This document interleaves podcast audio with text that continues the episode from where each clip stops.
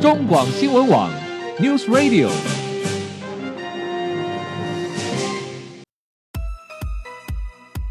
政治大人物、企业 E CEO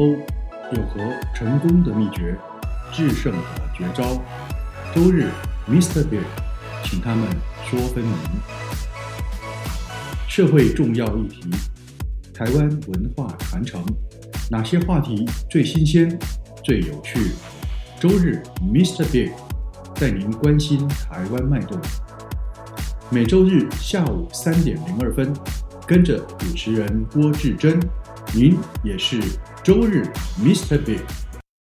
各位中广新闻网的听友，大家好，欢迎收听周日 Mr. 别焦点人物、焦点话题时间，我是节目主持人郭志珍。回到节目中，我们继续访问到的是《天下》杂志的特约副总主笔黄慧茹小姐，慧茹你好。郭大哥好，各位听众朋友大家好。 好，慧茹怎么办？这样子看起来，嗯，我都不敢变老，可是又又又天每天都一直在变 老， H 哎只能是 I N G，只能继续期是。只能期待自己稍微呃继续保持健康啊，自己能够对照对顾自对己。对对对对对，从中年就要开始好好的运动，为那些事情做准备。对，好，那怎么办呢？那个如果慧茹照你们这样子看，听起来台湾的整个长照虽然已经启动了，但是经费不足。呃，好，人才不足，嗯，再加上呃，我们所推动的所谓的社区长照的概念，理想甚好，但是实质上面的资源的分配，事实上是有问题的。嗯，为什么？因为有可能是呃品质不好，人家不想用，或者是太远，人家用不到，或者是根本你想用的，呃，没有机会让你用。好、种种种种问题，好像我们的现在的长照环境、长照制度，整个长照资源都是处于断裂状况。但嗯是为什么呢？我们不是政府已经对于长到二点零是一个很重要的呃现任呃民进党政府很重要的一个政策，嗯那怎么会做成这样子呃三轮车各各走各的调呢？很难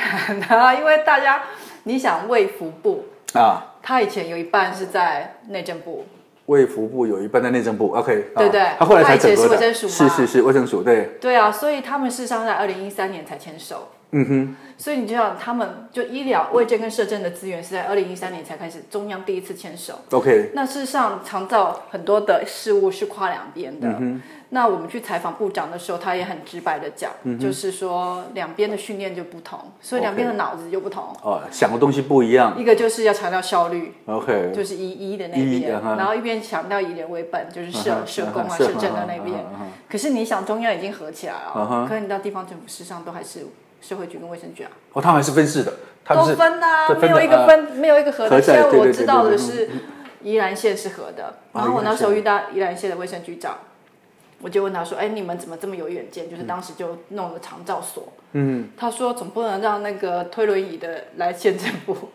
一下要去卫生局，一下要到那个天社会哪，局。”对耶，哈、哦。然后我那时候，呃，台中市也因为那个副市长林依颖，所以把它整合，把整个整笔的长照预算全部拨给卫生局，让他全部自己整合。他就也举这个例子啊，你要居家服务的时候，之前啊，你要找社会局，你要居家喘息的时候是要找卫生局，所以都没有整合啊。不要说不要说找不到，就是一般人搞不好连这个概念都不知道，到底我要什么状况，还是找什么样的单位都不知道。你看我们行政这样子，嗯从中央到地方，嗯，那你底下的长照体系，嗯跟医疗体系，就所谓的医院，跟我们那些社区啊、嗯社区家机构哎嗯什么的当然也就没有整合啊，他们要怎么整合？所以就。可是现在就是有很多很多，例如说二点零也开始有一些新的，希望他们串接的一些呃方案，嗯哼，例如说出院准备服务，嗯，确认准备计划，以前你出院的时候，医院就要拿给一个单子，嗯然后几乎就没有干嘛，就讲一讲而已。可是他现在应该要好好的帮你做 OK 然后告诉你说你可以串接哪些肠道的资源，嗯很多病人是离开医院之后就开始就失能了就失能了，就糟糕了，反反而就是开始恶化了。对，住院就失能的起点。对不对？嗯，哦天哪，出了院就变成失能的起点，那怎么办呢？那我们医院不就变成是呃失能失智制造机吗？如果再往前端看，就是说， 其实我们会把人挤到长照这边，是不是我们的高龄医疗，就是医疗端的那个最、这一块，是不是也有应该我们来面对或讨论的空间？嗯，其实说我们一直在讲台湾老的太快太猛，就是那个速度太快，我们到呃高龄社会。就是今年会到十四趴嘛，一直到超高龄二十趴， 20%就会七年。嗯那其他的国家可能都五十几年，很多的时间来好好的建备我们的体系。嗯跟台湾这么短的时间，当然整个是压力很大，冲击很大。嗯，其实我们的医疗体系也是。嗯哼，对啊，你想他们应该也没有面对高龄对他的们经冲验击，啊哈啊哈啊哈，所以你看我们现在分科这么细，是是，然后看病不看人，嗯哼，OK 然后你多讲一个症状就多一颗药， OK，然后这些吃了一大堆太多的药，它可能彼此有各自的副作用，然后又没有整合之后，人通通挤到急诊来， OK，所以你就会发现急诊越来越多的老人。嗯嗯嗯。那我这次也有采访那个七美，南部的七美嗯急诊，他们自己就是发现说，为什么老人一直来，一直来，一直来？嗯，他们的老人已经占他们急诊的就医人口的百分之三十五，哇，这么高他，们没办法解决。嗯后来他们就开始想说，我们可以做什么？嗯他就举一个例子，以前啊，骨折，伤胸筋等骨，嗯，就是住该没有神经等骨就包一包，叫你赶快回去。回去因为你啊哈也知道，急诊很忙，很是拥是挤是。是可是他们现在的训练就是会想说，那你为什么会骨折？ ，OK，你住家的环境怎么样？嗯啊哈你有没有照骨折？你，OK，嗯是不是营养不良？你是不是头晕？等等的，然后他们就会跟你做一些筛检。 OK，这样的做法事实上就是避免说他至少了解你发生的原因，对去往前去探索，对帮你解决可能噪音，对避免你可能两天之后、两个又礼拜来之后、了半年之后又来了。对，对又不对嗯来了。所以我们这次大家会觉得前面哇有这么多问题，但是我们后面又花了很大很大的篇嗯幅，采访了好多的人，在做了一些小小。新的一些突破的事嗯情，多做一点的事情。你想这些事情，健保并没有给付，是可是他们就是必须，他们说听起来我们好像大胆创新，事实上我们只是解决我们眼前的问题，因为他们真的老人就是一直来，一直来，一直来，他们会希望大家也一起来想用什么方法来面对。嗯的确了，因为包括我们的医疗体系都要去重新思考啊，是因为它不再只是把人病人进来之后，把他此时的症状治疗好送出去，因为送出去他可能还会出错出事，而且老人对不对东西就很复杂，因为它是又多重疾病，对嗯又多重用药，而且疾病的背后还有一个叫做老年症候群。哦，它不是任何病，嗯可是它是混合了你虚弱，嗯，然后营养不良，嗯、然后有点忧郁，嗯、等等的混合性混合的的症症候状群嗯哦但是它没有，它没有一个专专属的病名。 OK 呀、那但是这个东西是会引发很多很多后遗症，是，没错哈、好，那除此之外，我们还是得回来谈谈资源的问题，因为呃，有些种有些东西，因为老不会停止，生病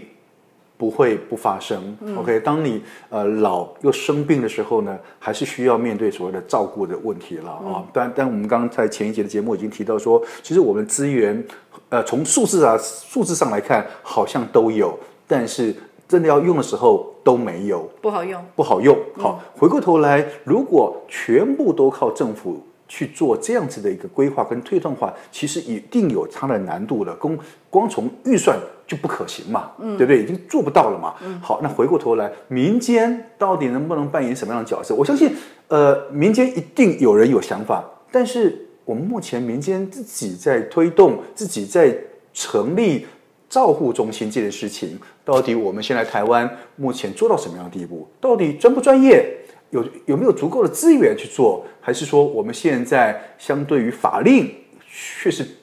不允许或禁止我们民间企业投入这个产业的呢？你是指机构吗？机构之前呢，我们事实上都认为照顾老人不能盈利，嗯，所以你就会知道说，照顾老人不能盈利啊？对为什么？就是它背后有一些，它是有点像医疗，既然是照顾了，本来就是应该，这是一种供需的问题嘛，不是吗？因为它背后有一些理论上嗯的，就是说资与资讯上的不平等，你不晓你很难判断什么叫做好或不好。 OK，第二个是这叫第三者付费，是就是住住在里面跟付费的是不一样的人，嗯哼，嗯哼，嗯加害我有点像人质被在那边哼，，OK，所以它是有一个社会上的系，有点社工或社政那边的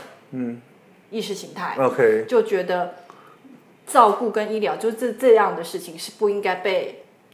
资本主义化，被商业化，对对对啊哈对，被盈利化。啊哈啊哈，所以，因此我们从老人福利法就已经规定，嗯所有的住宿机构统统都要非盈利。是。可是你也知道社会有需求，非盈利，那他怎么做好这件事情呢？资源从哪里来呢？对对对，我我我我把那个历史脉络讲给你嗯说嗯。后来人家大街小巷就开始有那种小小的，嗯嗯嗯，有有有，就是那种有四十九床的有有，有所以一开始他们通通是非法的，都是非法的。就是没有证照，嗯哼，就是长出来了，但是没有证照，是嗯所以在某一个时候就又开了一个门，让他们就地合法。可是你只能在四十九床以下， OK，小型的，是所以我们称称他们为小型机构。嗯哼，那就变成社会上就这样两两边，一个就是我们说的财团法人，啊哈我印象中知道的像双联那些很大的。哦 OK，要要要，呃，台塑台塑的那个什么，要照顾中心那个什么啊那养生村它养不生算，村不算嗯它哦它是有点像住宅， OK 它它不照顾那个已经哦，失失对啊对失能他要的，健康的人啊，他是所健以他康不人太算进去的，哈哈对，哈它啊不一算，样啊所以。它算住宅，它不太算那个照顾中心，照顾中心。然后，但现在呢，大家也发现说，这样子事实上没有办法，嗯让我们的照顾品质提升，而且当就是我们的照顾的人力、人才、嗯人员也在这个重重的法令上的规制下、规范下，并没有得到很好的劳动品、劳动的环境的品质，所以现在是已经修法了，叫《长照法人法》。它是规定除了财团法人之外，还可以有一个社团法人的空间。哦，社团法人可以来经营。就是说，你可以，你你可以，它是规定你结盈余的三成、嗯还是要投入于公益跟人才培训，但是你其他结余就可以自行运用，自行运用所以哈哈是有点开了一个小门，是可以是让企业可以进场了。那那个四十九床的这个数字有有开放吗？有也开放了也有开放，也有就是开你放如果的嗯是社团法人的话，你可以、可以开放，而且开的还蛮大的，真的哈、现在六百种。不过的确有时候也是需要，他也你也你也需要让企业在准备投入这样子的一个他做产业服务的时候呢，你也必须要思考到他他会考虑的所谓的经济规模。对嗯如果你太小，他根本做不起来，也没有用，好、但是除此之外，在开放这么多过程里面，相对对于每一床的那个定价有有所谓的定价的控制吗？还是说完全让企业自己去设定？因为这牵涉旧到法这牵涉到所谓消费者到底负担得起、负担不起的问题了。嗯旧法有规定，但是新法我还不知道它会不会再改。嗯就是事实上，现在因为二点零之后，很多法令都在翻修。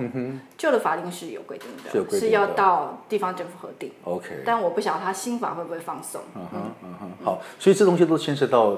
未来我们在整个发展这种长照地方照顾的时候，其实能不能够有更多好的可用的资源？对啊，我要对不要对？变成一个产业，嗯，对，那才有用嘛。才可能是永续了不。然你刚刚讲的那个花旗的这一个副总裁，对副总总裁裁，他的状况就是一直会不断的重演，一般人的状况对啊，我都用不到，或者是我有我有能力，反而没有好的资源可以让我用。是啊，是啊，是对。啊不对嗯它的状况就是我有钱，但是我找不到服务，找不到服务嗯找不到资源。对，好，但我们刚刚谈到这东西是属还是属于长照的硬体，那还有软体，嗯，所以软体就是到底这个所谓的照管员是吧？好多哦哦，事那实上全部都缺啊，啊就是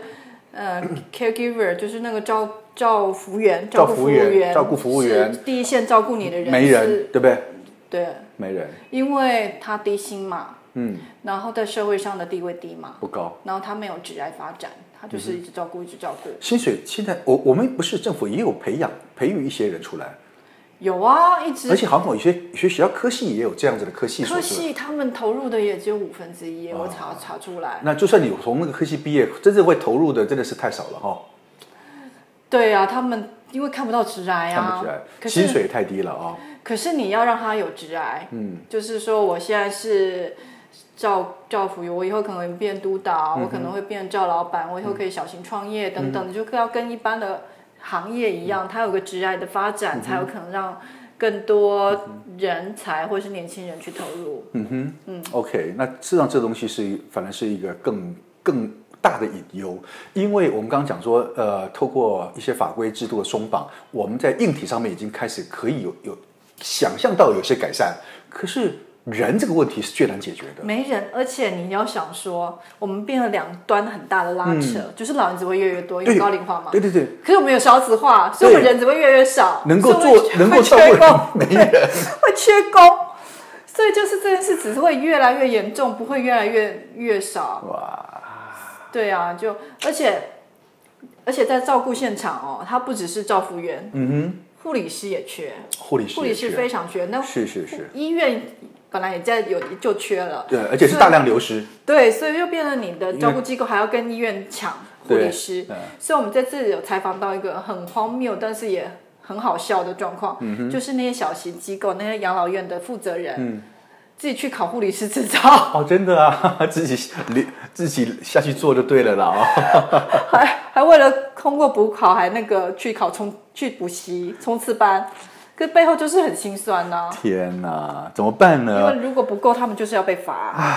或被告。是好，其实慧茹这样整慧茹这样整整体谈起来啊，其实呃，台湾整体的状况，不管是快速老化，然后少子化，然后缺乏专业人才，缺乏环境照顾啊，那、呃、最终要面对的就是回到我们自己本身啊。嗯，如何？刚刚一开节目说，还想想尽办法把自己健康照顾好了哦。那其实开始要学着自己要去适应所谓的单身生活， 对不对啊？因为因为现在单身越来越多，我说单身是泛泛指单身，就说不是指说不结婚的单身，而说因为你你可能结了婚之后，呃，老伴先走了，或者是你结了婚之后，呃，这种所谓的儿女都不在身边，嗯，好，那也全球化啊、这也是一种单身嘛，对对不对？那怎么样假性子？女那就是说，怎么样开始去意识到说，我们开始要去适应，告诉自己说，我要去适应，并且去呃习惯没有人照顾我的生活，那样的日子已经到来了。对零家属时代来了。零家属时代，对不对？零照护时代，对吧对？对嗯离，家属的确是这样子啊，而且照护人口也越来越少。其实我们这次采访的时候，有一个老师哦，有一个嗯教授，他也讲得很好，就是说台湾的政策的制定哦，嗯，都是假设背后有家属。嗯，以管郭林的状况来讲，他们家的状况事实上也符合居家服务，嗯哼，但是只被核定一天两小时，？那那那管用吗所以接下来的二十二小时， 给谁看？他就是背后假设你有家属嘛。天哪！对啊，可是他说像是日我本们的总会定这种制度啊！他的最重度，像居家服务最叫最重度的老人也只有九十小时一个嗯天月，啊所以换言之，你看你除一除，一天三小时，所以就是那剩下的说，给谁看呢？所以他背后假设有家属嘛，对吧？这可是这是这是这是不通的，因为整个台湾的社会结构，看都知道，我们一样高度的老化、高度的少子化，谁来照顾我们呢？对不对啊，所以嗯，我觉得还除了我们刚刚讲说那个那个婴儿潮即将来了，还有一个是政府还完全没有去思考的是，我那时候采访人口学者，嗯，陈宽贞他有讲到说，我们像我这个年纪哦，一九七零左右是台湾有另外一大批，嗯，继一九四九的那个老兵，嗯独生老兵之后，一大批没有结婚或没生小孩的人。这样子哈、嗯，是第二第二批的，是第一代的孤独老。嗯哼嗯哼。他说那个那一那一代还有退服会吧？对对对，可是你们这一代是他认为我们是第一代的孤独老，真的哈、所以你真你真的要帮自己多存一点， 多准备一点。 就是怕连起有钱也找不到服务，真的啊跟一张床。好，那慧茹怎么办呢？整体来讲，如果说我们今天我们的民众已经面临到我真的需要用到长照了，或者我的家人遇到长照了，这时候我到底到该去哪里找资源呢还好现在有一九六六。 ？OK，一九六六这个专线，你看到以前人家问我的时候，我想很多人都遇到，他连遇到的时候要去 Google，你要打什么关键字都不知道，不知道哈要打长照嘛，以前以前还连长照这个词都还不熟嘞，对不对？ 真的还是要打失能。小失能真的是。然后以前都要，我都会跟他讲说，你去找各县市的照管中嗯心，打电话给照管专员。嗯然后可是你知道各县市的那个照管中心的网站，也不一定放在哪，有时候有的放在社会局，有的 放卫生局，找不到， 有的还自己自己一个网，就所以对大家都不一样对。可是现在至少有这个整合，是你全国无论你在哪个县市，你都可以打一九六六。嗯哼，那至于之后的资源会不会很快的上来，因为我看也有人在脸书上抱怨说他等了五天都还是没有资源， 真的、啊，因为资源就不够啊。你就算有电话有什么用？嗯哼，他只会告诉你说去哪里排队等候，是不是申请是这样子吗？因为就不够啊。 但是你至少知道可以打一九六六。然后我同事自己去试打的结果，结果嗯就是人真的还蛮友善的，可以慢慢的听你讲说可以怎么样怎么样。所以至嗯少有这个、家里真的有状况，至少可以打一九六六是第一步。嗯哼。但你自己要先评估自己的资源了，就是兄弟姐妹如果有的嗯话，有的话了哈应该先坐下来谈谈说，那我们家有什么资源，么然后接下来可以怎么用，嗯怎么无论分摊裁照员顾哈嗯对，无论裁员或人力，或是社会上资源，有什么电话可以打，嗯都可以先盘出来。 OK，好，老化这事情基本上已经既成事实，但我们怎么样在这个土地上面让自己老的还算安心？嗯，那当然，我们还是必须说，等待政府政策能够更落实啊，啊，然后各跨部会的资源整合真的能够到位，呃，这东西也只能呼吁吧。啊，最后会有长照司，会有长老师嗯哦，这样这样希望能够从中央到地方都能够整合的话，或许这个资源的到的那个部件就能够真的真正的到位了嗯哦。但不管怎么样，各位听众朋友，最终还是要自己照顾好自己啊，这才是很重要的一。嗯然后帮别人，嗯因为你有一天也有可能会被帮忙，对，所以大家彼此要互现助在照顾好别人，明明天可能是别人能够照顾嗯哦好就你。自助、互助、公助啦，三个都要。 OK，好，各位听众朋友，我们今天时间关系非常高兴邀请到的是《天下》杂志的特约副总主笔黄慧茹小姐，谢谢你，慧茹，谢谢好，各位听众朋友，休息一下，待会回到节目中，我们将进行生活医疗大小事健康单元。